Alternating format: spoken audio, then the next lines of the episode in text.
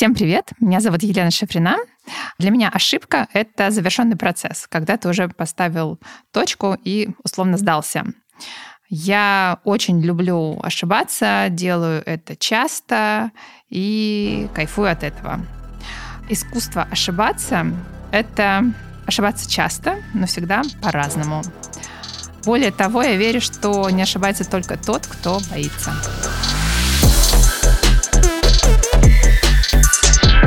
Слушаешь «Искусство ошибаться».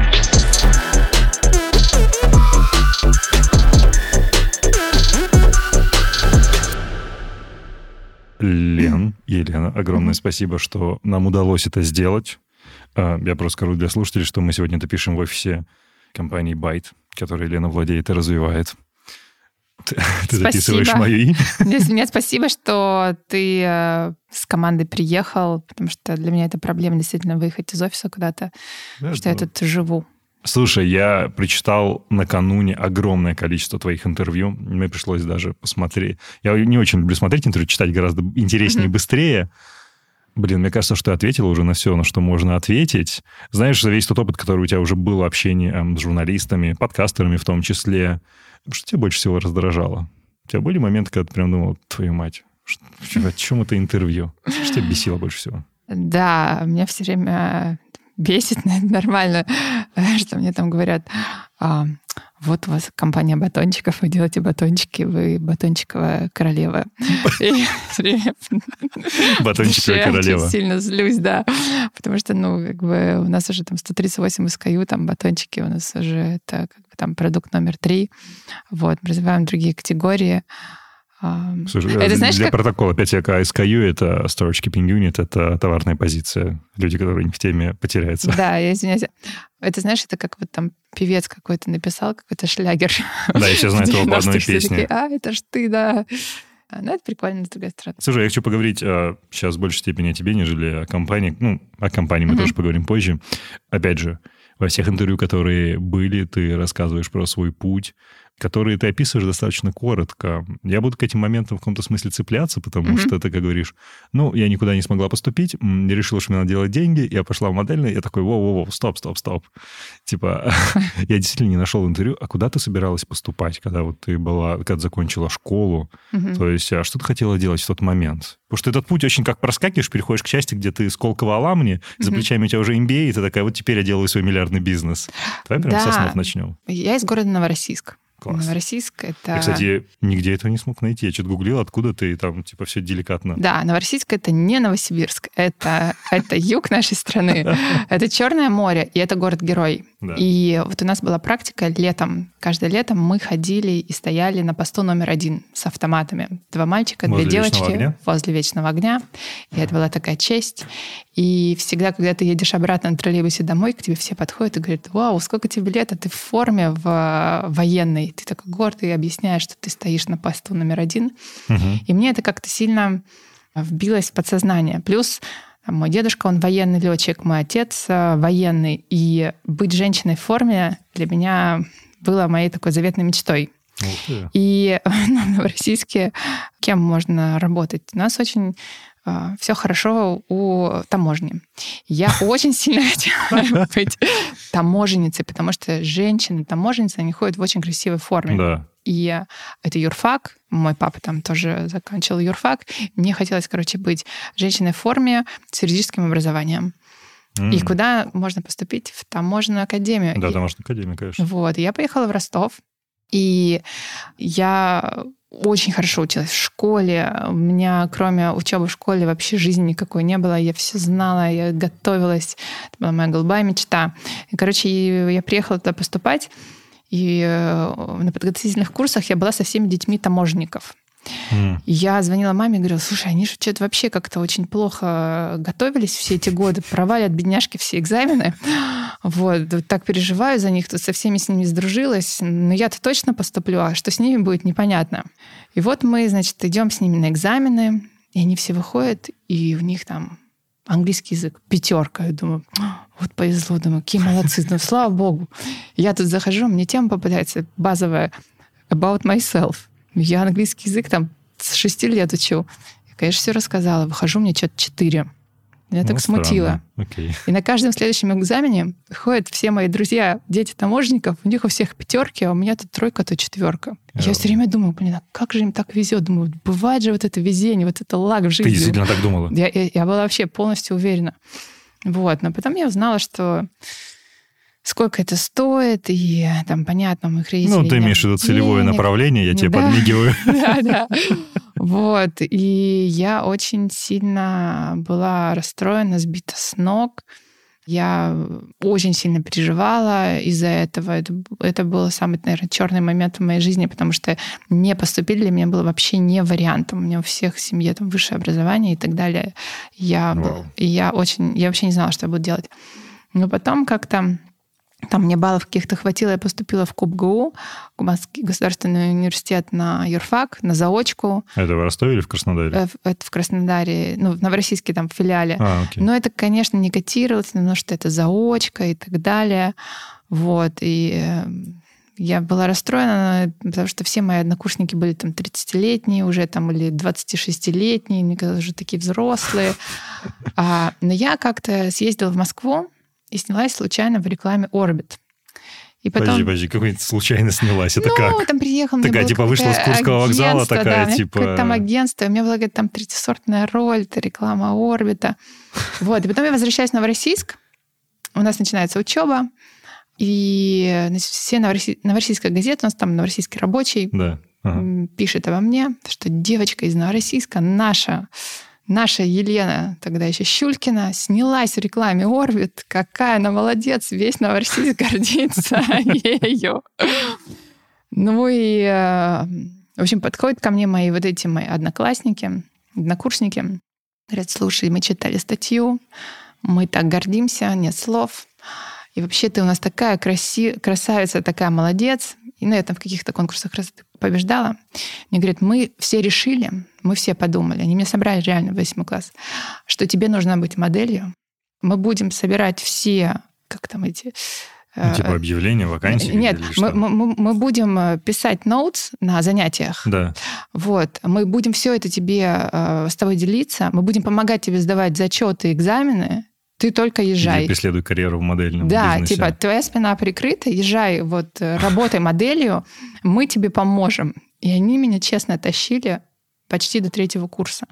Они мне помогали сдавать все экзамены и зачеты. Просто они сами по себе пришли и предложили тебе Да, это. да, да. Вот вся моя группа. Ведь этих взрослых, э, уже повидавших э, жизнь э, Виды. лю- людей, да, и они мне помогали учиться. Но потом у меня нет юридического образования, потому что как бы везет тому, кого, кого вез- везут, да, но они меня везли два с половиной года, надо было уже потом учиться. Так, подожди, а модельный бизнес как начался? Потому что ты это все как-то супер отрывочно рассказываешь. Но потом типа у тебя я... какое-то агентство? Как- ты вообще в этом мире очутилась? Я приехала в Москву, у меня там был а, агент, и я все время хотела там поехать в Париж. А агент... Блин, подожди, ну значит, как был агент? Это же не просто данность. Да, Сколько но- красивых девочек, Да, ну, типа да. из Кубани. Ну, Да, их, их много. Много, много. Слушай, ну много было там всякого в жизни. Ну, Приехала сначала там а, в те времена у нас было очень много олигархских конкурсов. У нас олигархи в России делали конкурсы красоты, Искали себе приглашали будущих невест, абсолютно подруг, да.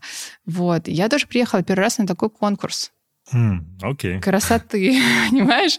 И мне тут говорят, вы выиграли этот конкурс красоты. Я думаю, о, господи.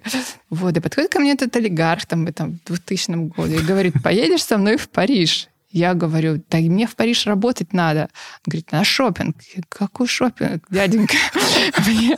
Я моделью хочу работать. Он такой говорит, ну, слушай, говорит, у меня вот много девчонок, вот ездят со мной везде, известный довольно-таки человек. А, Я отклонила его предложение, думала, какой бред. Вот. Потом на другом конкурсе тоже там, ты вроде идешь на конкурс моделей каких-то там, знакомишься с, там, с Петей Листерманом и думаешь, а я же не знаю, кто он такой. У него тоже все девчонки ходят к нему на какие-то кастинги и так далее.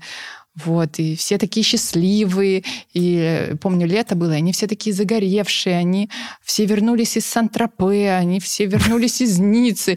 И я думаю, господи, я тут хожу, прошу какие-то показы по 30 баксов, ничего не зарабатываю.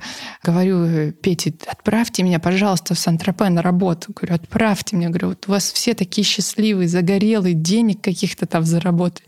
Говорит, не-не, девочка, у тебя другая карьера. Я потом реально, когда уже в Париже работала, приезжала в Россию, встречала где-то его и говорила, слушай, отправь меня, отправь меня. В общем, он меня никуда не отправил, слава богу. Я хочу сделать небольшую паузу и сказать, что, слушая Елену, я испытываю непередаваемое чувство спокойствия и уверенности, исходящее от нее. Безусловно, BioFood Labs и вся линейка продуктов питания Byte – это один из наиболее успешных примеров запуска FMCG-бренда на территории России. Это уже зрелая компания практически с миллиардной выручкой. И вы можете подумать в этот момент, а как тут не быть уверенным в своем завтрашнем дне, если тебе принадлежит такой большой бизнес? Дело в том, что среди моего круга общения большое количество предпринимателей. И те, которые уже достаточно давно в бизнесе, и те, которые только начинают свой деловой путь. Они все разные, их компании работают в довольно разных сферах. От медиа и развлечений до рекрутмента и психологической помощи. Однако вне зависимости от количества неопределенности, с которой они сталкиваются, занимаясь собственным делом каждый день, их всех объединяет одна важная черта. Они все уверены в себе и в своем предназначении. И даже если не уверены в завтрашнем дне, то все равно сосредоточены только на том, на что они могут повлиять и изменить. Это мировосприятие складывается из ряда вещей. Надежных людей вокруг, понимания мира вне черно-белой палитры и в большинстве случаев возможности обернуть неудачу в победу для себя и восстановиться после. Особенно легко это сделать, если ты и твой бизнес были застрахованы в Ингострахе, одном из лидеров в сегменте корпоративного онлайн-страхования в России – и одной из самых известных страховых компаний, отмечающей в этом году 75-летний юбилей. Сегодня Ингострах предлагает малому и среднему бизнесу не только самое большое количество страховых онлайн-продуктов, которые, кстати, будут актуальны компаниям из любых отраслей рынка, но и упрощенный автоматизированный процесс взаимодействия. От расчета стоимости полиса и подачи заявки на сайте компании – до оплаты и получения всех документов на электронную почту сразу после оформления страховки. Вряд ли кто-то больше, чем я и мои гости, знает, что ошибаться это полезно. А с ингострахом это можно делать не так болезненно и просто быть уверенным в себе, в бизнесе и в завтрашнем дне. Так, подожди. Я везде буду говорить «подожди».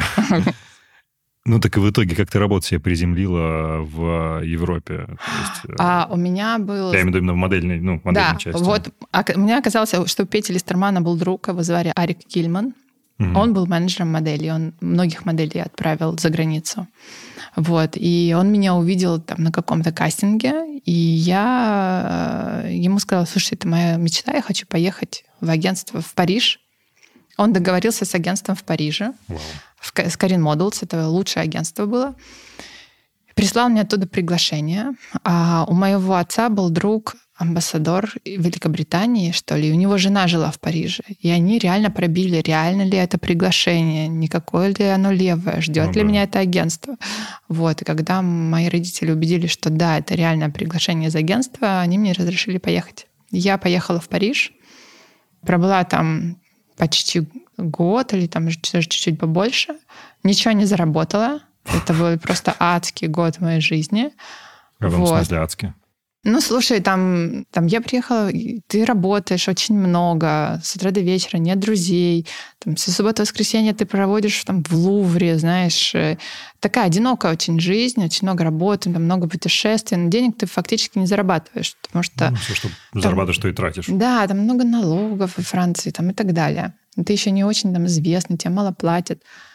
Вот. А потом там меня пригласил Жан-Люк, владелец агентства, себе домой. Это была очень страшная ситуация с э, моим французским агентом. Он сказал, что, слушай, давай ты будешь у меня тут жить со мной в моей квартире. Я сделаю тебя звездой. Я говорю, подождите. А я смотрю, он такого маленького роста. Говорю, слушай, у тебя кровать как у гнома. Говорю, я просто даже не, не помещусь. Но я пыталась как-то отшутиться от них. А он такой, не-не-не, говорит, у меня обычно мои модели girlfriend, они в других, э, в другой комнате там спят.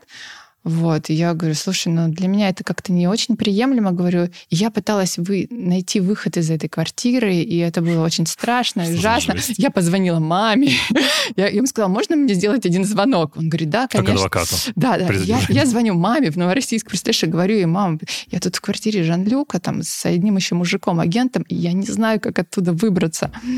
И мама сказала, что это была последняя ночь, когда она спала своей жизнью. После этого она спокойно никогда не спала. Я уже, знаешь, вспомнил сюжет фильма «Заложница первой». Типа, да. я не знаю, где ты, но я найду тебя и убью. Да, но там было страшно, потому что, знаешь, какие-то непонятные замки и ужас. Но, в общем, я как-то сбежала. И помню, иду на, по улице, думаю, что сейчас произошло. Догоняет мне этот агент и говорит, слушай, Жан-Люк второй раз меня приглашает, я тебе очень советую, согласись согласиться. Вот его телефон. Я говорю, слушай, и выкинула номер. Я прихожу на следующий день в агентство, и мне в агентстве говорят, ну, слышу, моя букер там с кем-то шепчется и говорит, ну, Жан-Люк сказал эту русскую дуру, чтобы завтра в агентстве не было. И я к ним подхожу и говорю, там, все в порядке, Сара? Она говорит, да-да, мы считаем, у тебя недостаточно э, наработанный бук, недостаточно фотографий, тебе надо в Милан куда-то съездить, ты, ты нам для Парижа не подходишь, там уже год прошел. Бом. Я говорю, оф, ну ладно. Вот, я уехала в Москву, и потом мне опять этот агент говорит, ты не расстраивайся, давай в Лондон, в Лондоне больше денег и помог мне ехать в Лондон. Слушай, ну, короче, ты вполне серьезно преследовала модельную карьеру в тот момент. То есть речь да, о какой-то да. корпоративной истории, о бизнесе вообще не стояла ни Mm-mm. в каком смысле. Mm-mm. Нет. А ну тебя, как сказать, у тебя не было какого-то внутреннего диссонанса в том смысле, что, ну, ну, ты не глупенькая девочка, модель. Нет, плане... там, знаешь, я, я потом понимаю, что, что меня очень сильно раздражало в э, модельной карьере, что вообще ничего от тебя не зависит. То есть ты ходишь, такой ходишь, тебе говорят, а, слушай, ты толстая, надо похудеть. Хотя ты вообще ни разу не толстая. И ты такой, ладно, ты худеешь, худеешь, худеешь. Потом тебе говорят, Эллен, слушай, сегодня там звонил фотограф со съемки, говорит, у тебя одни кожи до кости. Я говорю, а, окей, а что мне делать? Потом они мне говорят, значит, мое агентство говорит, так, тебе надо подстричь волосы. У меня длинные волосы были. Я говорю, окей, хорошо. А у меня там съемка была для L'Oreal. И мой агент звонит говорит, слушайте, вы можете ей прямо на этой съемке волосы все нахрен обрезать. Они мне обрезают волосы. У меня там были длинные, стали каре. Я в полном шоке, плачу там на этой съемке. Но думаю, ладно, фиг с ним. Раз агент мой так считает, значит, так лучше. Потом, значит, я иду через неделю на кастинг в Лореаль, на съемке которых да, мне да. обрезали волосы. И говорит, о, Эллен, следующие три месяца не приходи к нам, у тебя волосы короткие. Я говорю, так же вы, сволочь, мне их обрезали. Потом съемка с японцами. Японцы любят рисовать свои тонкие брови. Но что они делают? Они берут просто и вот выщупывают так вот разом, вырывают все брови. Ты думаешь, гайс, что сейчас только что произошло? Когда это делаете? Ну, то есть твое тело тебе не принадлежит. Как ты выглядишь, все очень субъективно. И получишь ты работу или не получишь, зависит от того, насколько ты будешь friendly с фотографом. И ты думаешь, что-то как-то это очень странно. Очень странно пробиваться в этой модельной карьере. И ничего от тебя не зависит. Никакие съемки от тебя не зависят. Ну, то есть твой тяжелый труд вообще ни на что не влияет в целом? М-м. М-м, да, и все говорят, ты должна быть очень friendly, всем должна улыбаться, и в тебя должна быть харизма. И какая там харизма ты в летнем платье э, на крыше какого-то дома э, глубокой осенью должен отснимать летнюю коллекцию, весь э, синий с красным носом, тебе холодно, ничего сказать не можешь. При этом они просят, чтобы ты бегала босиком, отморозила себе все, что... Вот вообще никто не думает о там, безопасности девчонок, о здоровье девчонок. А потом, если ты вдруг говоришь, слушайте, гайс, что-то я совсем прям замерзла, говорят, харизмы нет у нее. Ладно, это, просто сюр. А в какой момент наступила эта точка как бы кипения, в каком-то смысле, когда такая, все, fuck it, мне надо полностью менять себя и, не знаю, заняться там образованием, там, ну, бизнесом, короче, перестроиться. Я всегда понимала, что мне нужно заняться образованием, и когда я приехала в Лондон, в агентство, Это тоже был очень смешной случай, потому что я туда ехала после Парижа, а в Париже растолстела. Ну, и стала ехать, есть там эклеры всякие. Знаешь, там была такая булочность поль. Я знаю, я учился, поль. да, я учился вот. в Париже, я там набрал 10 килограмм. И, понимаешь, нам там, советским детям, которые не видели ничего, тут у меня поль в моем доме внизу испортил всю мою французскую карьеру под конец. И я набрала чуть-чуть там вес, и мне надо ехать в Лондон. И я приезжаю в Москву, и начинаю ничего не есть. Угу. То есть я пыталась похудеть по-всякому, оно не получается. А тут у меня остается две недели, все, у меня там неделя моды в Лондоне начинается, надо похудеть. Я решаю просто не есть. Просто не... И я не ем две недели. Я пью только зеленый чай. И не ем вообще ничего больше, ничего. И я помню, на десятый день иду по Ленинскому проспекту, у меня уже просто галлюцинации. Я радугу вижу, все так классно. Ну, ты просто бодрилась и худела. Да, есть уже не хочется, да.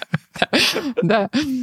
И я приезжаю в Лондон, да. И на меня мой будущий агент, она смотрит и так, и так, говорит, Эллен, красивое лицо, все так правильно, так хорошо. Говорит, но ты не думала о том, чтобы сесть на диету. Ты такая, вы не правы, имею в виду, что здесь не один агент, а их семеро, то ну, как ты их видишь? Я говорю, да, конечно, спасибо за совет. Я подумаю чтобы сесть на диету. Но Лондон оказался очень коммерчески успешным для меня. То есть э, у меня сразу стало очень много съемок, mm. классное агентство, Select Models. И у меня тогда был друг в России, и он мне говорит, слушай, там есть самое офигенное вообще место в Лондоне, это Regent's Park. Я тебе советую пойти погулять по Park. Я говорю, да, конечно. Типа, я иду гулять в Regent's Park, и я вижу там университет. Называется Regent's Business School. Угу.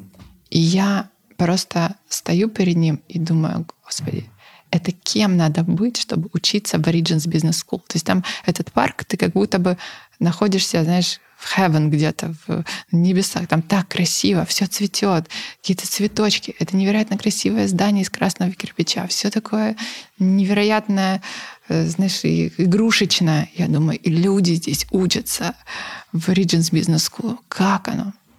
Я потом, значит, Работала, работала. И через там недель, наверное, шесть, думаю, дай зайду. И захожу внутрь. Я говорю на своем там английском не идеальном, я хочу у вас учиться, что мне делать, что мне делать? И они мне говорят, да, просто IELTS, типа сдай, что школа, у тебя есть диплом русский, и поступишь к нам. 10 тысяч фунтов стоило. Я думаю, что реально? И я потом полгода учила английский, ну, там после работы. Сдала там ВОНа 7, который необходим mm-hmm. был для IELTS. Yeah. И они меня взяли там, ну, фактически без экзаменом, с русским там дипломом а, в эту Regents Business School. так просто? Ну, да. ты же знаешь, что бизнес-школы обычно берут, если мы прям бизнес-школы говорим, да. а, с каким-то менеджмент-опытом. М-м. А, ну... Не, но это же был а, как бы undergraduate. Это а, это андеградное. Андеградное, да. Это просто андеградное было. Потому что у меня же не было ничего, кроме там этих двух лет юрфака. Но я а ты в итоге дропнула, да, там университет? Ну, конечно, как бы. Ну, я не знаю, на тебя ребята тянули, может, ты закончила. Курс, мне спасибо им большое, да. До сих пор там есть мои документы в КубГУ. Чисто пошел предпринимательский свайк, но я даже документы свои не забирала. Да. Мне это неинтересно.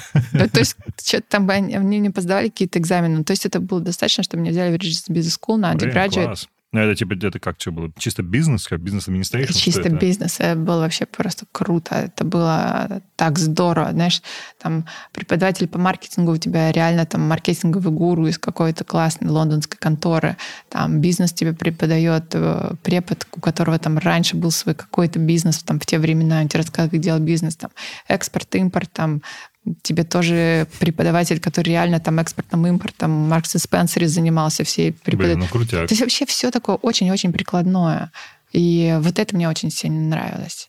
Что нет каких-то лишних ну, все по делу предметов. без воды какой-то, да? Типа? Да, как, знаешь, вот я там сравнила даже со своим прекрасным юрфаком. Фоткай нас Там просто сказал, сделайте, пожалуйста, полифотографии, ничего не видно. Короче, все было по делу. И mm-hmm. там, в принципе, ты себя перестроила, а тебе как, ну, у тебя не было, может, какой-то я могу назвать ностальгию, учитывая, что ты рассказываешь про мир моделей, mm-hmm. но все же какого-то типа, что, ну вот я, там, не знаю, сделала показ, получила свой гонорар, и типа там все остальное время чилю, готовились к каким-то другим вещам. Ну, то есть более творческий, свободный график. Mm-hmm. Тебя как бы не, не тянуло как... обратно в том смысле, что, ну, может, мне дропнуть эту бизнес-школу, вернуться, типа, в бизнес-модели? Не-не, мы договорились с бизнес-школой, что я три дня там учусь с утра до вечера. То есть они пошли на то, они мне изменили расписание, потому что было несколько групп. И я там училась не то два, не то три дня, целый день. Условно, четверг, пятница, суббота, воскресенье я работала. Да-да-да. Вот, и спасибо им большое. То есть ты продолжала делать какие-то съемки, показы, да, чтобы да, сводить да. концы с концами? Ну, там не то, что концы с концами, я очень хорошо там зарабатывала, там были хорошие концы с концами, очень. Ну. То есть у меня съемочный день был там 10 тысяч фунтов, знаешь. 10 тысяч фунтов. Сколько брал агент? Ну, там 20? 25 еще, там агентство там 15, ну, то есть там 40% ну, ты даешь, ну, ну да, но это все равно супер luxury. У меня университет стоил 10 тысяч фунтов в год, а я зарабатывала 10 тысяч фунтов. За, по сути, один рабочий день. Ну, да, за, за два рабочих за два, дня. Да. Это nice. И потом э, даже у нас препод по экономике, он решил сделать э, урок. То есть я училась со всеми детьми олигархов все дети олигархов учились в Regional Business School. Это называли даже Russian Business School. И вот они там все название. приезжают на очередных своих там новых Ламборгини и так далее. Я там с каких-нибудь съемок. Ну, ты выходишь с своего Роллса такая, типа, ребят, не понимаю, что итальянский автопром. Да, и у нас учитель по экономике всех собрал и говорит, слушайте, я не понимаю, зачем ей учиться, потому что она так много денег зарабатывает. И вот он значит, сделал такую лекцию, чтобы обсудить, а нужно ли мне учиться, или мне нужно все-таки... Конкретно вот... тебе? Да, вот он такое вот обсуждение затеял. Ну, конечно, все проголосовали, что да, надо учиться, потому что все-таки инвестиция в будущее. Это какой-то супер странный кейс, ты сейчас рассказала. Ну, как бы да. Он как собрал студентов? Да, он собрал студентов и говорит, вот я прочитал в газете вот тут про Елену Оказывается, вы знаете, сколько она зарабатывает в день? Давайте обсудим. То есть это очень смешно. Типа, блин, я столько в год не зарабатываю, блин, что делать? Да, его звали мистер Джасинский, он нас преподавал экономику. Очень добрый. Да, очень хороший. Так, окей, у тебя зак... ну, дальше путь, я правильно понимаю, что у тебя заканчивается Russian Business School, ты в это время, что ты потом возвращаешься в Россию, а, ты устраиваешься в ТНК BP, да, в, в совместное Да, то есть я хорошо очень закончила, написала там, там диссертация, называется «Выпускная работа». Да-да-да. Вот, э, и меня отобрали в BP как эм, русского перспективного студента, Класс. потому что вся нефтянка, она же была из России. Угу. Вот, и я все такая иду там работать в BP. А в какую функцию? А, Что это за роль была на старте? Я пошла в support sales department. Ну, то есть угу. там селзы, вот, трейдеры, и я там как самый такой junior position. Но мне очень было гордо, я, мне очень нравилось, и мне хотелось очень сильно... Знаешь, я все время думала там, ты моделью зарабатываешь большие деньги, а где ты еще можешь только заработать деньги? Я думала, что, наверное, вот тогда же нефтянки, да, все зарабатывали. Ну, конечно, я, мне хотелось как бы вот туда идти, у меня не было никаких там иллюзий, идти там заниматься искусством, чем-то таким. Мне конкретно было интересно деньги зарабатывать. Вот, а потом меня как-то очень быстро обворовали всю квартиру в Лондоне. Я Что? так стала расстроена. Я думаю, как-то не очень секьюр тут совсем. В смысле, обворовали квартиру, взлом, типа взломали, зарезались да, и вынесли? Да, да. Я как-то меня это очень сильно расстроило. Я думаю, все друзья мои уже уехали из универа. Вот, я уже ну, не в модельной карьере, не строю. Я думаю, я поеду обратно домой. Вот хочу домой, все. И приехала в Россию, и с BP перевелась в ТНК BP. Mm. А там в VP ты такой серьезную роль доросла, или ты все VP? еще... Да нет, нет, я там несколько месяцев отработала. А, ну, ты большие деньги-то зарабатывал? Нет, в, в BP нет. ну, сколько это было? Ну, ты говорил, что там день тебя стоил, условно, десятку, там, из которых тысяч шесть тебе оставалось. Ну, там где-то 1600 фунтов. Ну, 1600 и долларов. И как ты на это жила? Ну, то есть я предполагаю, что на 6 тысяч как бы ты гораздо лучше себя чувствовала и позволяла себе. Ну, да, но ты понимаешь, что это инвестиция там в твое будущее, надо понять, как правда делать так трейд. Думала? Да, да. А сколько лет тебе было в тот момент? Ну, смотри, я была самый взрослый, кто поступил в Regents Business School. То есть все мои там peers, им было 17 лет, 16 лет. Да. То есть они все, большинство из них были все русские и швейцарские ну, школы. еще, да, не, а мне не уже было 20 лет или 21 год. Ты до этого еще моделька сколько покрутилась. Да, да, то есть мне нужно было там дойти до того момента, чтобы я смогла там оплачивать это свое обучение. То есть мне было 20 или 21 год, когда я туда поступила. Окей, ты потом пошла в ТНКБП здесь, в России, потом а, Сколково, стажировка да. в Штатах, а, увидела прикольные перекусы. Да, да. Родился Байт, школа миллиардера. Кстати, я впервые про тебя прочитал как раз в их проекте «Школа миллиардера». Угу. Я причем, знаешь, что, я поделюсь этой историей. Я учился в вышке, тогда я был на втором курсе, и у нас а, корпус был на Шаболовской, и там была закусочная такая, типа, типа, да, закусочная, как называлась, Форшмак. И там, короче, на кассе стояли ваши батончики самые первые, в самом первом дизайне. Я что-то подхожу, и что-то там так fancy все расписано, что состоит из того, из того, из того, из того, и типа мало калорий. Я такой, блин, прикол, да, что-то стоит, правда, что-то он 150 рублей стоит. Я такой, блин, что-то дофига, конечно, за такой маленький батончик, надо попробовать, короче. Блин, прикольно. Вообще погуглить. Смотрю сзади BioFoodLab, думаю, что-то русский бизнес какой-то, что ли. Пошел гуглить, и вот ты как раз в школе миллиардера была, короче, по-моему, ты ее завершала уже. Я такой, о, прикол, интересно, классно. Рассказывал да. эту историю потом паре друзей. Я-то еще не думал никакой подкаст делать вообще, но просто прочитал такой, думаю, вот это люди могут. Да, да. Как раз э, тогда было тоже интересно, когда мы участвовали в школе миллиардеров, я тогда когда она начиналась, я была, по-моему, на последних сроках беременности. И было очень смешно, Здрасте. что, знаешь, тебя вызывают э, в налоговую. И ты думаешь, господи, первая налоговая проверка. Налоговые же все боятся. Ну, вот, да. и налоговая говорит, там это, это, это соберите. Мы там готовим кучу документов, едем в налоговую, там приезжаем, а там сидят девчонки такие молодые, косы друг другу плетут. налоговой. такие, да, здравствуйте, вот документы, вы нас вызывали. Они такие, о, господи, что вы тут беременная приехали, что не могли нам сказать? Мы говорим, да, ну вы же нас вызвали. А по какому поводу? Они говорят, а что у вас прибыли нет? Я говорю, в смысле? Ну, вы уже второй год куелдитесь, а прибыли нет. Куелдитесь? Ну да, типа, типа я говорю, да мы же российский бизнес, говорю, мы стараемся. Мы стартап, говорю, мы стартапы. Они такие, ну, нам же это, прибыль нужна. Вы стартап или вы от налогов уходите? Я да вы, ради бога, говорим, какие уходы от налога? Говорю, еще не зарабатываю. Они такие, ну давайте, ладно, возвращайтесь, когда будете зарабатывать. Слушай, ты там в одном из интервью говорила, что, типа, прям цитата, меня никто из моей группы не взял себе в команду. Речь шла mm-hmm. как раз о выпускном проекте в Сколково. Мне пришлось быть в команде сама собой и самостоятельно создавать проект. А что тебя никто не взял в команду? Ты что, высокомер была, не знаю, да, неприятный да. человек или что? Как так вышло? Слушай, но все равно сколько мы там были первой, первой группой, мы были же первым выпуском, да, это первый, первый набор а. студентов был.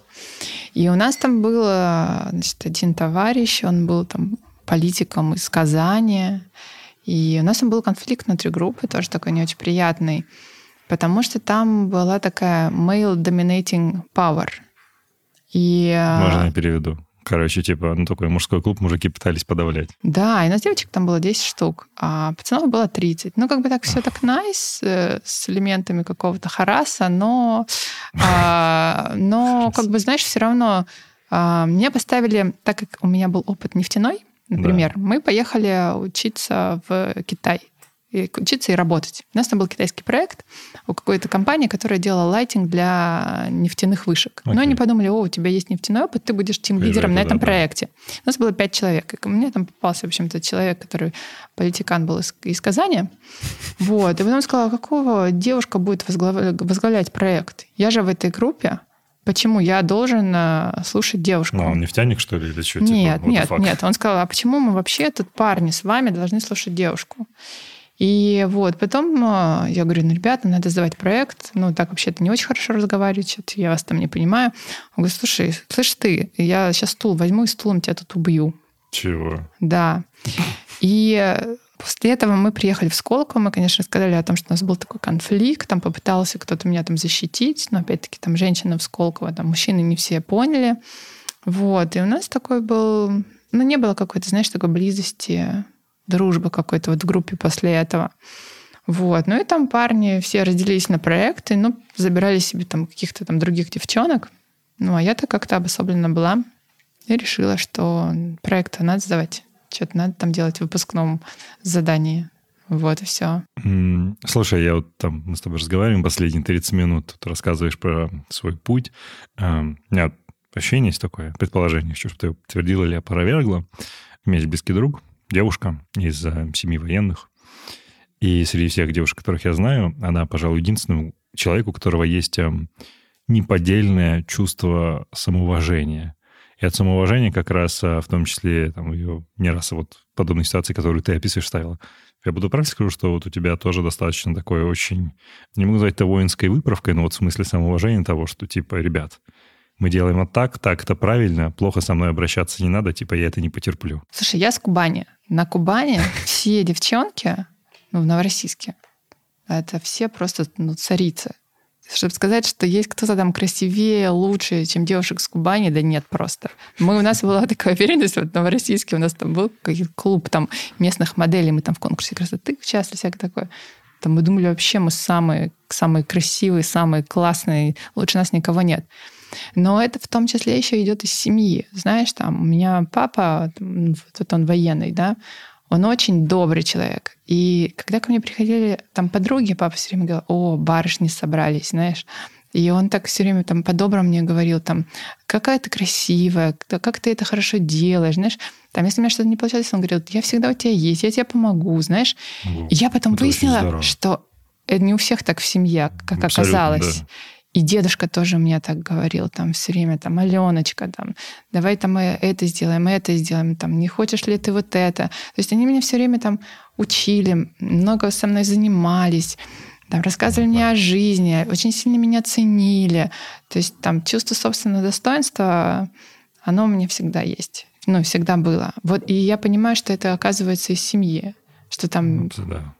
Мне кажется, правда большое количество девочек, девушек, которые были недолюблены в каком-то смысле угу. своей семье, это потом для них создает очень большие проблемы в профессиональном пути, неважно какой он.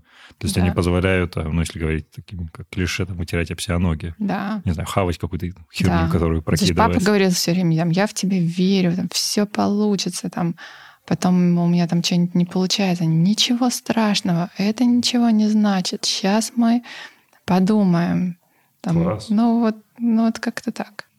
И они очень наивные, вот мои родители, они такие очень, очень наивные. наивные. Да, они такие очень правильные, наивные. Ну, представляешь, поехать в таможенную академию поступать и надеяться, что я вот просто так вот сама приеду такая и сдам все экзамены. Папа же со мной тоже поехал поступать. И вот он такой, такой, знаешь, честный, наивный. А он в каких служил? Он а, начальник фельдъегерской службы. Это спец... Фельдъегеры. Да, фельдъегеры — это те, которые спецдокументы, Да, да, да. деньги правительственные, государственные возят. Да, те самые люди, которые грабили дилижансов всяких в кино. Да, ну класс. Вот он был у меня офицер и есть. Мы, по сути, затронули косвенно тему лидерства, женского лидерства, если говорить модными словами. А ты своим сотрудникам, девушкам, женщинам как-то помогаешь вот этой об- в обретении целостности собственной? Да, мы очень много разговариваем. И я им все время рассказываю о том, что такое, как это брать на себя там ответственность, что нужно не бояться. И ну, вот в ТНК BP там что случилось, там почему а, я оттуда ушла, покинула компанию, потому что я хотела быть трейдером. Мне сказали в какой-то момент, слушай, а мы на этой позиции на самом-то деле видим мужчину. Исключительно. Ну, то есть только Да, говоря, ты поле. смотри, у нас же тут только мужчины в трейдера. И ты думаешь, ой, ну, а я, ты там учился и жил очень долго за границей, ты уже немножко по-другому Ну да, смотришь это на этот мир. Как не могут тебе так сказать. Вот, и я поняла, что, знаешь, на самом деле нет никаких там преград у женщин, а, у кого есть дети, у кого нет детей. Вообще по статистике те женщины, которые работают, их дети потом более успешны, чем те женщины, которые не работают. И если у тебя появился ребенок, это же он не только у тебя появился, но и твоего мужа появился. Конечно. Так почему тогда карьера твоего мужа не должна страдать, а твоя карьера должна страдать? Почему тогда твой муж остается финансово независимым, а ты становишься очень сильно финансово зависимым от него? И именно тогда, когда теряется финансовая независимость у женщин, теряется вообще их суть, начинаются депрессии и так далее. И Ну да. если я кого-то люблю в своей жизни, то почему я не могу быть с ним только из-за того, какой он, а не из-за, там, скажем, финансов. Или если я чего-то хочу, зачем я буду там мучить своего мужа и говорить, слушай, я хочу вот условно там какую-то машину или какой-то себе дорогой подарок. Я же могу сама на него там заработать. Или если я на него не заработаю, и ты не заработаешь, ну окей. Ну, то есть как-то у нас нет таких там финансовых каких-то проблем из-за этого. То есть ты что-то хочешь, ну иди там купить себе, заработай. Не можешь, ну... То есть я как-то не перекладываю эту ответственность. Слушай, забавно, что ты говоришь про ответственность сейчас так, учитывая, что ты правда во многих интервью говорила, что типа для меня было невероятно страшно брать такое количество ответственности. Типа я вообще была к этому не готова. И я типа удивлен, ты слышишь, потому что у тебя супер проактивная позиция. Ну, то есть ты ее всегда брала. Что тебя тогда пугало, когда ты об этом говорила? Что здесь было страшного? Слушай, ну сейчас там у нас в компании 180 человек, и, конечно, ты немножко по-другому уже живешь, и эм, ну, не можешь подвести команду, не можешь подвести людей. У тебя ответственность за успех бизнеса, не у них ответственность. Очень мало кто готов брать за успех своего департамента, знаешь. Все говорят, ну, в конечном счете, это же твоя компания. Ну, то, то у нас такой менталитет у людей. Ты такой ставишь там какого-нибудь директора. Не, ну а тебе что страшного-то было в самом начале? Что ты подведешь большое количество людей или что? Нет, когда я Чего начинала бизнес, Да. Потому что я думала, что окей, я стала на эту дорожку корпоративной карьеры. Корпоративная карьера Ну, это каждый... безопасная в целом. И, и, в принципе, каждые 2-3 года у тебя есть какой-то промоушен, у тебя есть увеличение, там, дай бог, какой-то финансового Да, дохода, да. и ты знаешь, когда ты станешь каким директором департамента, в этом каким директором ты станешь, то есть у тебя дорожка, она вся понятная.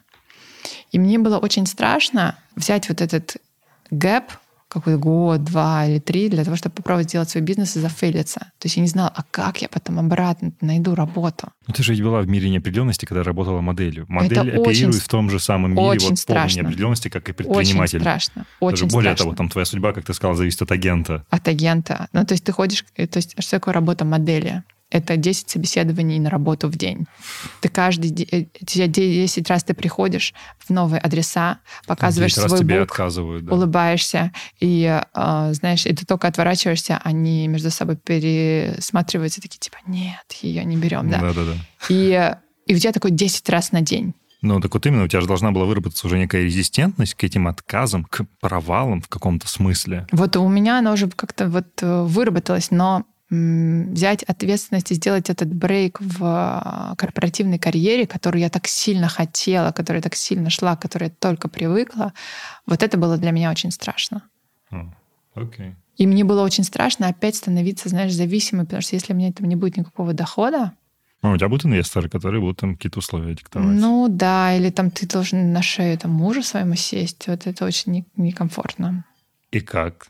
Тебе удалось в итоге? Ну, то есть, я понимаю, что сейчас удалось, я имею в виду, что с точки зрения ощущений. Uh-huh. То есть же понятно, что там у тебя бизнес ну, не прям сразу взлетел, он все равно набирал какие-то обороты. Uh-huh. Тебе как внутри это было? Потому что ты же в каком-то смысле все равно была более уязвимой, более зависимой, чем прежде, когда ты начинала историю с байтом. Вот, кстати, это интересный момент, потому что я ходила, рассказывала эту идею своему там молодому человеку, который потом мужем стал. И мне в какой-то момент говорит, слушай, я что-то немножко припарился слушать, а он бизнесмен. И он говорит, знаешь, что надо сделать? Он говорит, тебе нужно, а, взять первого сотрудника, чтобы ты каждый месяц платила ему зарплату. Да, и, и типа из этого ты суетилась. И ты суетилась, да. И он говорит, тебе нужно сесть в офис. Вот и все. И зарегистрировать компанию. Он говорит, тебе надо зарегистрировать компанию, чтобы у тебя была компания, ты понимала, ты платишь налоги, тебе нужно суетиться. И я, собственно, это и сделала. Я взяла там первых двух сотрудников, зарегистрировала компанию, и все, я начала им платить зарплату. И потом начала их Нещадно заставлять мучить. работать, да. Вот. Это серьезно или это прикол? Нет, ну серьезно. И потому что заставляю их работать, чтобы им же платить зарплату, и чтобы платить с этого налоги. Что, кстати, насчет учреждения компании, я не планировал как-то про это спрашивать, но я просто увидел разных интервью. Показания у тебя разнятся относительно того, сколько денег было вложено в бизнес. Mm-hmm. Где-то в Форбсе ты говоришь, что 5 миллионов, 2,5 из которых были твои собственные, 2,5 а, там, дали а, инвестор, ну, типа Friends for Family. В другом видео ты говоришь, что это было 10 миллионов, и они все были твои. Так, типа, сколько на самом деле на старте было? Слушай, ну где-то тогда это было там 350 тысяч долларов, там по курсу 30 примерно. Это все мои деньги. Не, не, не Неплохо ты откладывала. Ты прям реально откладывала, копила? Да, конечно. Но я потом еще доложила еще где-то, наверное, миллионов пять. Но это сто процентов мои деньги, я ни у кого вообще денег не брала, я вообще этого не очень сильно люблю. И к нам стали приходить сразу инвесторы, но я подумала, что я возьму деньги у инвесторов только тогда, когда бизнес-модель будет работать. Иначе как я смогу там их подвести, смотреть им в глаза, то есть там, и тем более я не брала никогда деньги у кого-то, потому что, а если я их не верну, то что? То есть мне вот это очень неприятно было. Ну, это же, знаешь, я одну вещь не спросил, очень хотел тебя спросить, просто когда вот буквально пять минут назад мы говорили про ответственность, а рядом с ответственностью идет всегда такое внутреннее качество, категория уверенности. Что для тебя означает вот уверенность эм, в завтрашнем дне? Из чего она для тебя складывается?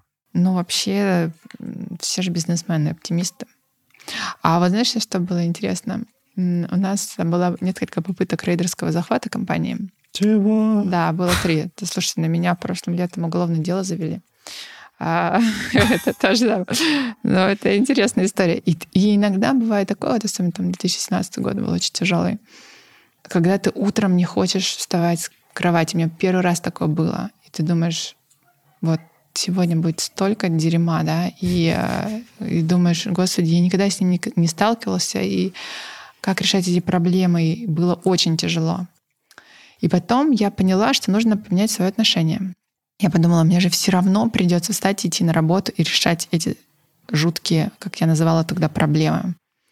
А я меняю отношения, я теперь думаю так. Я просыпаюсь и думаю, меня сегодня ждет столько дерьма, которого я раньше никогда не решала, не сталкивалась. Я его все равно решу, но мне будет интересно. И теперь вот у меня такой подход. Я, знаешь, у меня такой bring it on. Давайте, покажи мне. Про это уже упоминал, да. Что, что Закиньте будет. мне дерьма. Да. Это рождает чувство уверенности в себе, позволяет его поддерживать. Ну, Что я типа я могу все решить. Да, все будет хорошо. Да, я вот уверена, все будет хорошо. Все лучше А становится. если ошибешься, то Да, я уже как-то... Ничего страшного. Но если ты ошибился, ошибся, значит, ты сдался. Ты не ошибся, пока ты не сдался, пока ты решаешь. и это есть своего рода такая страховка от ошибки восприятия, да? Да, да. Вообще это все игра, бизнес все это игра, и деньги это твои поинты. Вот. Слушай, давай поговорим про байт сегодня. Ты можешь как-то такое небольшое овервью, а, не знаю, там, в цифрах, фактах сказать, что с компанией сейчас происходит? мы поняли, знаешь, вот есть там commodity products, commodity рынок, э, там снековый бизнес, он, безусловно, растет, он очень интересный, это самое перспективное направление на сегодняшний мир в мире, там, в FMCG вообще.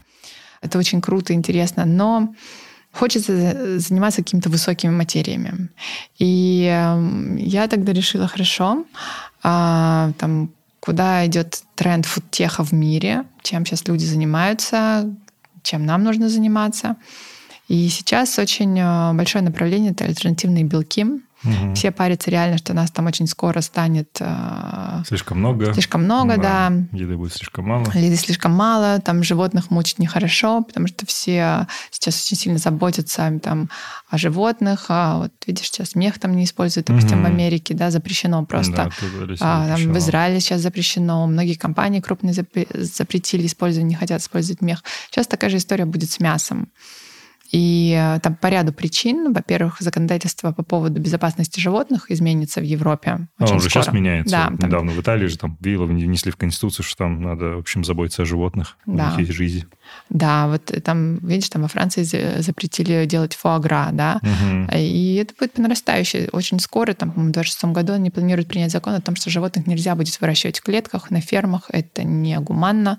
А Можно будет только животные фри-выпас ну, свобод- на, Мгм. на лужках. Это где-то 1% всего лишь животных от в мире.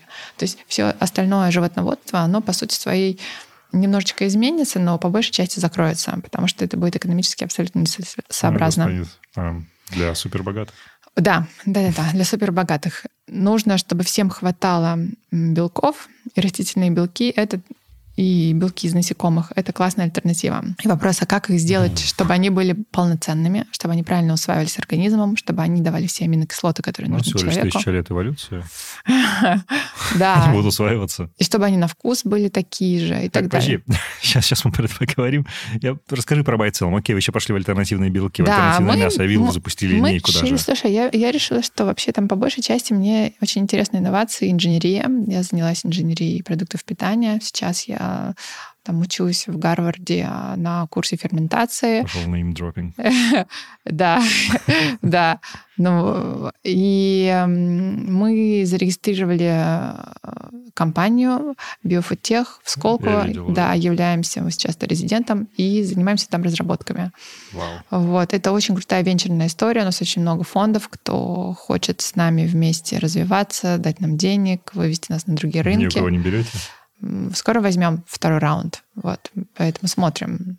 И что интересно, мы строим дистрибуцию да, на территории Российской Федерации, и мы сейчас строим дистрибуцию в Объединенных Арабских Эмиратах, Kingdom Saudi Arabia и в Америке. Вот такая история. А ты сейчас говоришь про иные товары, которые существуют, или ты имеешь в виду выстраиваете будущую дистрибьюцию, в том числе для альтернативного мяса, Выстраиваем белков? дистрибуцию, да. Очень выгодно. Для всего? Да, да. Сейчас очень выгодно производить в России. На самом деле качество российских продуктов питания одно из самых лучших в мире. А в Америке вообще ужасное качество продуктов реально. И у них законодательство позволяет добавлять очень много левых ингредиентов. Э, Вот даже вот недавно стадии... Как-то хваленый FDA типа все это опрувит, типа... Слушай, да FDA очень, на самом деле, если честно, просто получить. Вот. А получить, допустим, свидетельство о госрегистрации на какой-нибудь детский продукт на территории Российской Федерации, иди попробуй полтора года прокуелся. Прокуелся, окей. Это просто... Это отличное слово, я его запомню. Так, ну, смотри, ты говорила, сколько у вас сейчас? 180, да, сотрудников ты упомянула? Да, 108 сотрудников. Ну, Мы никого не уволили за время ковида. Ну, мы так, конечно, ну, это, круто. те, кто не хочет работать. Ну, те, кто не хочет работать, понятно. Вот. А у тебя офис здесь, в России только есть какие-то репрезентатив офисы за рубежом? Или там просто партнерская история, что какие-то ритейлеры вас продают? И... А, Ну, типа, Пока только партнерская история. Мы сейчас усиливаем команду Байт в России. И с тем, чтобы я где-то 50% времени находилась в Саудовской Аравии э, и там делала бизнес. Вот, поэтому... Слушай, ты не ищешь легких путей. Да, конечно, у них там а, либе- либерализуется законодательство и, в принципе, культура относительно взаимодействия с женщинами. Да-да. Но Ну, типа- очень смешно к ним ездить на переговоры. Они Ну. смотрят тебе в глаза, они смотрят там мимо куда-то и говорят, пришлите на переговоры в следующий раз мужчину. Это очень ну, типа, мило. тебе там как нормально, легко. Нет, это- там безопасно. Не, Очень- безопасно это да, есть очень там- интересно. Большой рынок, э, что у них там 20% населения страдают э, сахарным диабетом официально. У них там, Как так? да, 30% населения оби... слишком много пьют. обиз, да, они реально, у них очень сильное ожирение. 40% населения лишний вес, у них только где-то там 30% населения с более-менее нормальным весом, и еще у всех сахарный диабет. Ужас. И им всем сейчас необходимо альтернативное молоко.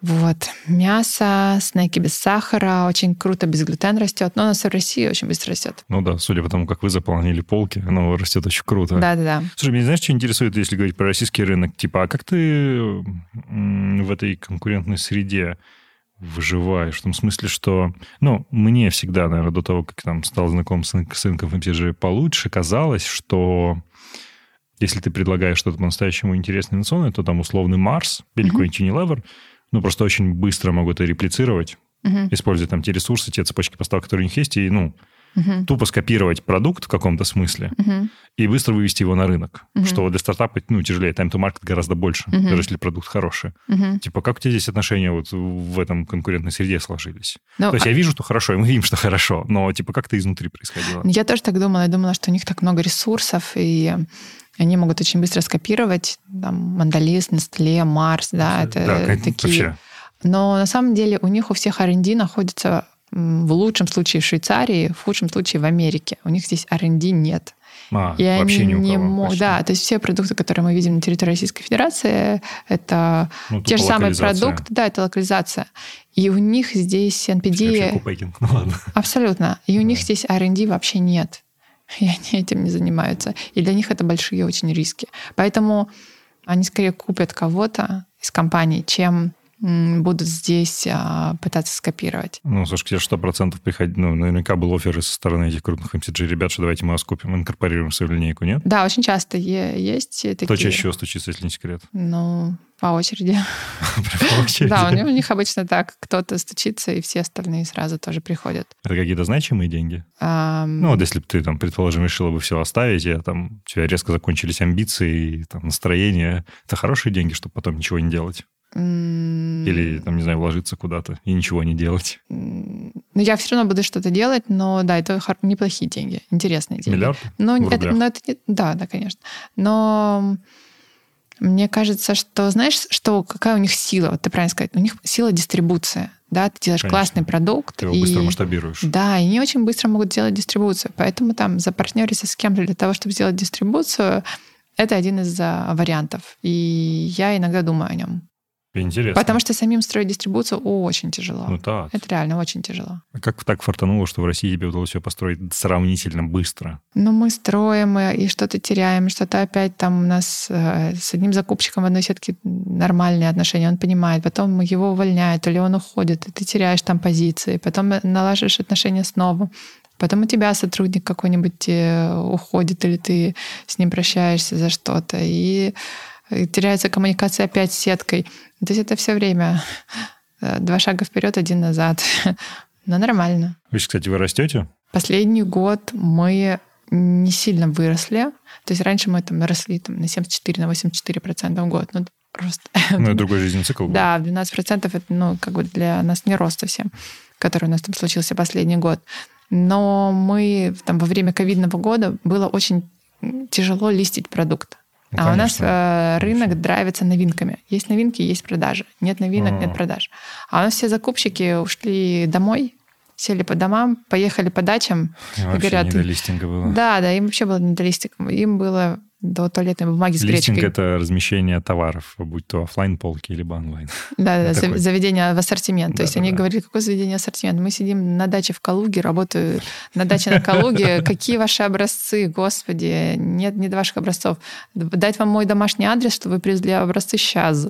И вот так было два года. Офигеть. Да, и поэтому, слава богу, мы... Ну, вы в цифру перестроили здесь или что? Поэтому Да. стали качать как раз онлайн-доставку. да, да, да. Вот, и вот этот год у нас будет очень хороший, 22-й. Это надежда или это прогнозы? Или это надежда Это и прогнозы? мантра, Это мантра? Блин, да прикольно. Мантра. А, блин, мне вопрос вылетел. Хотел спросить. А, вот про как раз а, лицензионное направление сотрудничества. Вот у вас, считаю, там почти на старте были прикольные коллабы с Disney. Да, когда да. запускали линейки. Типа, как Мгм. вообще эта история с лицензионными какими-то товарами, она перспективная? Или как вы делаете это чисто, когда это fancy, прикольно, или это еще экономически очень круто? Ну, коллабы — это очень fancy, прикольно. И это Ну, всегда... ну, денег в этом столько, сколько хайпа или нет? Э, Смотря в чем, Дисней, да. А если не вас- с кем еще у вас были такие прикольные партнерки? Ну, допустим, самая ужасная партнерка у нас была с Mail.ru Group. Я них ничего не знаю, хотя, в принципе, ваша целевая, я покупаю ваш товар. Ну да, вы там у них делали? какая-то... Ну, мы запустили линейку протеиновую, Сайбер, ты видел, да? А, да-да-да. Вот а это эти- мейловская история была? Да, но нет, нет, и мы решили, что мы хотим сделать коллаб с э, российскими компаниями. Очень любим российские компании. Мы подумали, о чем мы действительно западным компаниям только отдаем. Дай-ка мы с российской компанией что-то сделаем. И у них э, там есть игра у Мейла.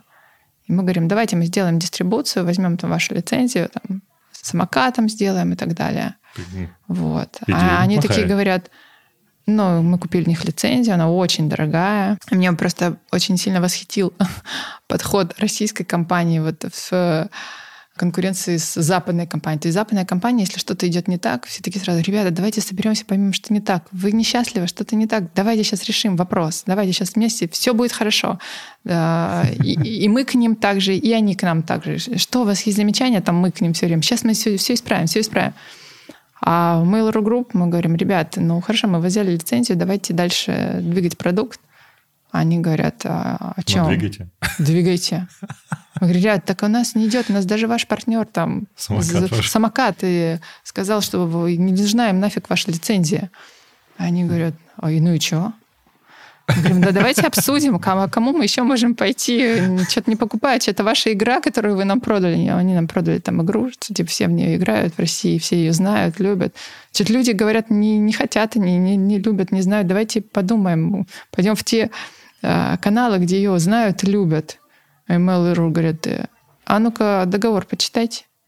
А есть там эти там условия партнерские? Говорит, да у нас переписка есть, мы же все с вами договаривались.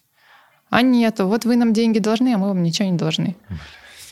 И меня просто так поразило это отношение к российской компании, российской компании. И они нам реально кинули на огромное количество Ну, денег. лицензия, она дорого стоит. Очень. Просто колоссальных денег. Просто вообще обманули нас, и мы...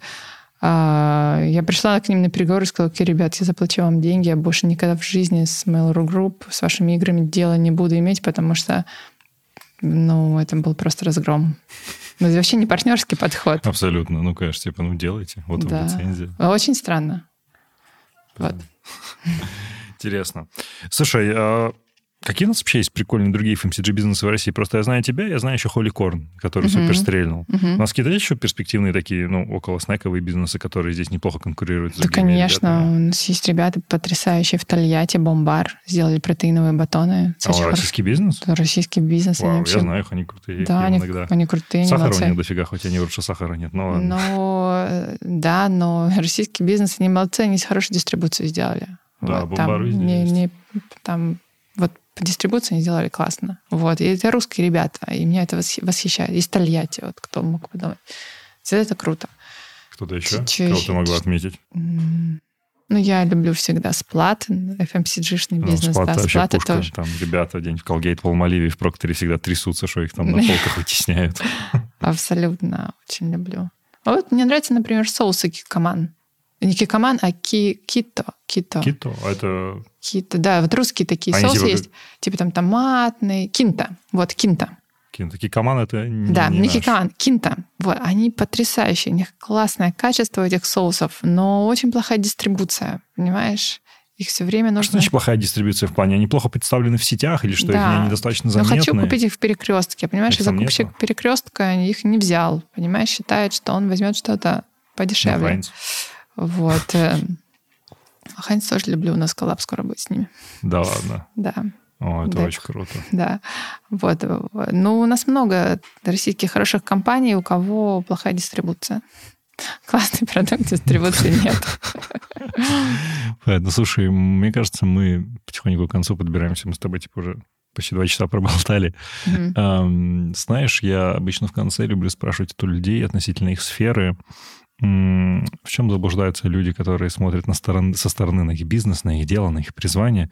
Вот на твой взгляд, э, там, что люди не понимают или в чем они наиболее заблуждаются относительно российских э, товаров, там, потребительских товаров, не знаю, ну, короче, российского FMCG, CPG, в общем, типа, какие главные заблуждения есть у потребителей или у бизнесов, которые смотрят вот, ну, условно, на байт со стороны?